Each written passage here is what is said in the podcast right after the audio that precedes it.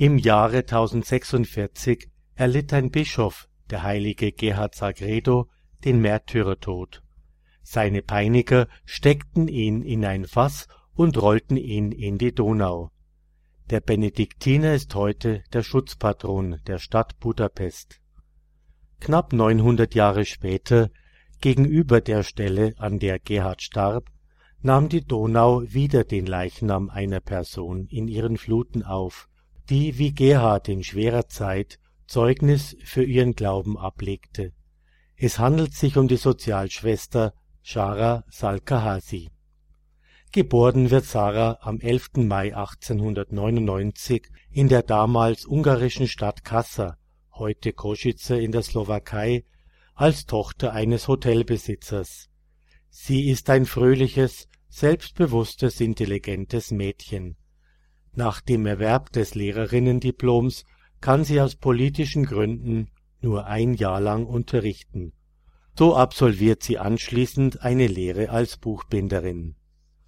Während dieser Zeit wird Sarah stark mit der Armut der Menschen, besonders vieler arbeitender Frauen konfrontiert.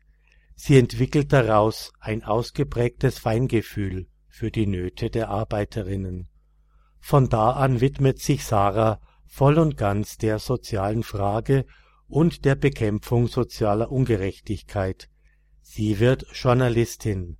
Als Herausgeberin der Zeitung der Christlich-Sozialistischen Partei fokussiert Sarah in ihren Artikeln die harte Situation der Arbeitnehmerinnen.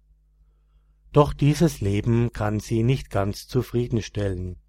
Sie will nicht nur als Journalistin soziale Ungerechtigkeiten anprangern, sie will die soziale Frage mit Tatkraft angehen und den sozial Benachteiligten mit Rat und Tat zur Seite stehen. Mit 30 Jahren ändert Sarah ihr Leben.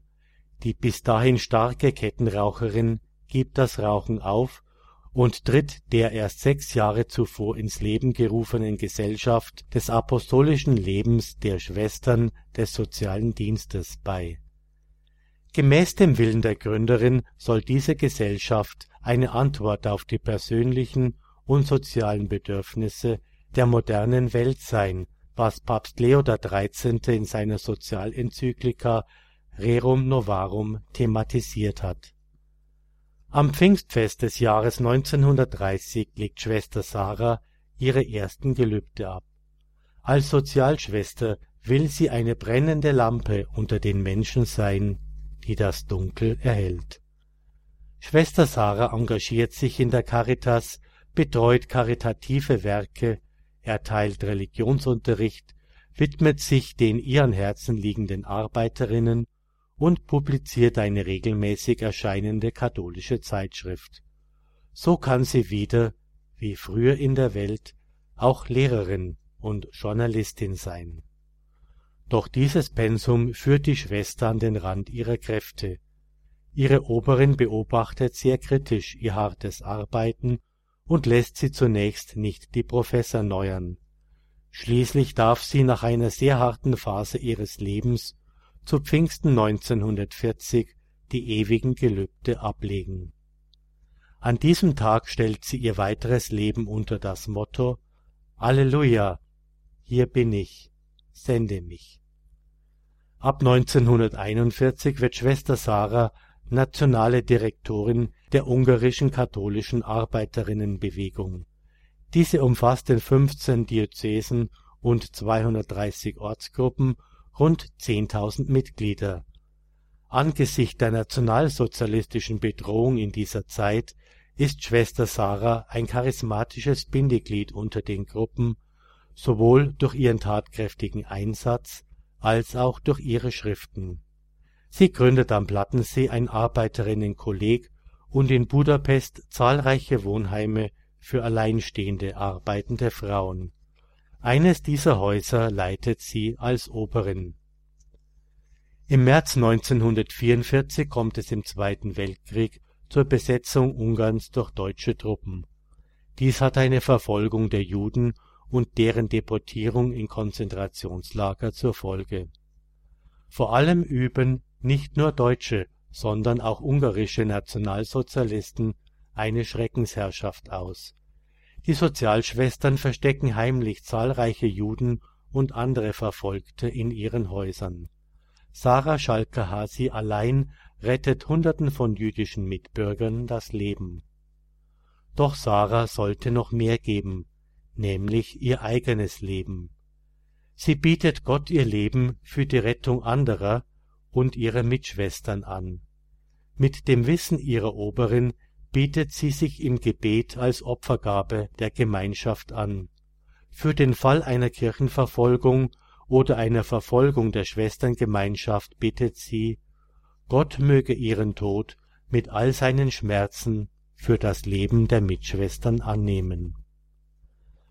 Als sie am 27. Dezember 1944 in ihr Wohnheim zurückkehrt, sind die Nationalsozialisten schon im Haus und führen Untersuchungen und Befragungen durch.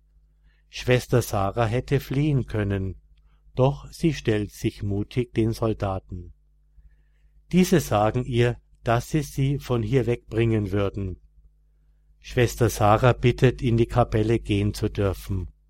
Sie kniet ganz vorne nieder, und das ewige Licht erhellt ihr Gesicht. Dies bestürzt sogar die Soldaten. Doch die beiden ungarischen Nationalsozialisten packen die Schwester. Kommen Sie mit! In der Nacht werden Sie noch genug Zeit zum Beten haben. Schwester Sarah steht auf. Ihr Gesicht strahlt einen Frieden aus. Noch am selben Tag wird sie zusammen mit fünf anderen Frauen die sie im Haus versteckt hatte, an das Ufer der Donau geführt, muss sich ausziehen, kniet sich hin und betet. Dann fallen Schüsse. Ihren Leichnam werfen sie in die Donau. Gott scheint ihr Lebensopfer für die Schwesterngemeinschaft angenommen zu haben. Während der nationalsozialistischen und anschließend während der kommunistischen Regierung kam keine ihrer Mitschwestern um.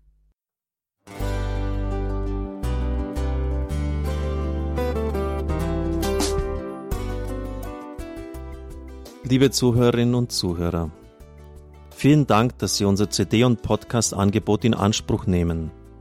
Wir freuen uns, dass unsere Sendungen auf diese Weise verbreitet werden. Dieser Dienst ist für Sie kostenlos. Für uns ist er allerdings mit einem nicht unerheblichen finanziellen Aufwand verbunden. Deshalb sind wir für jede Spende dankbar. Alle Bankverbindungen unserer Spendenkontos können Sie über unsere Homepage horeb.org unter dem Menüpunkt Spenden einsehen. Dort besteht auch die Möglichkeit, online zu spenden. Natürlich nach den neuesten Sicherheitsstandards. Sie können diese Informationen auch bei unserem Hörerservice unter der Telefonnummer 08328 921 110 erfragen. Ich wiederhole die Rufnummer 08328 921 110. Vergelt's Gott für Ihre Unterstützung. Ihr Pfarrer Kocher.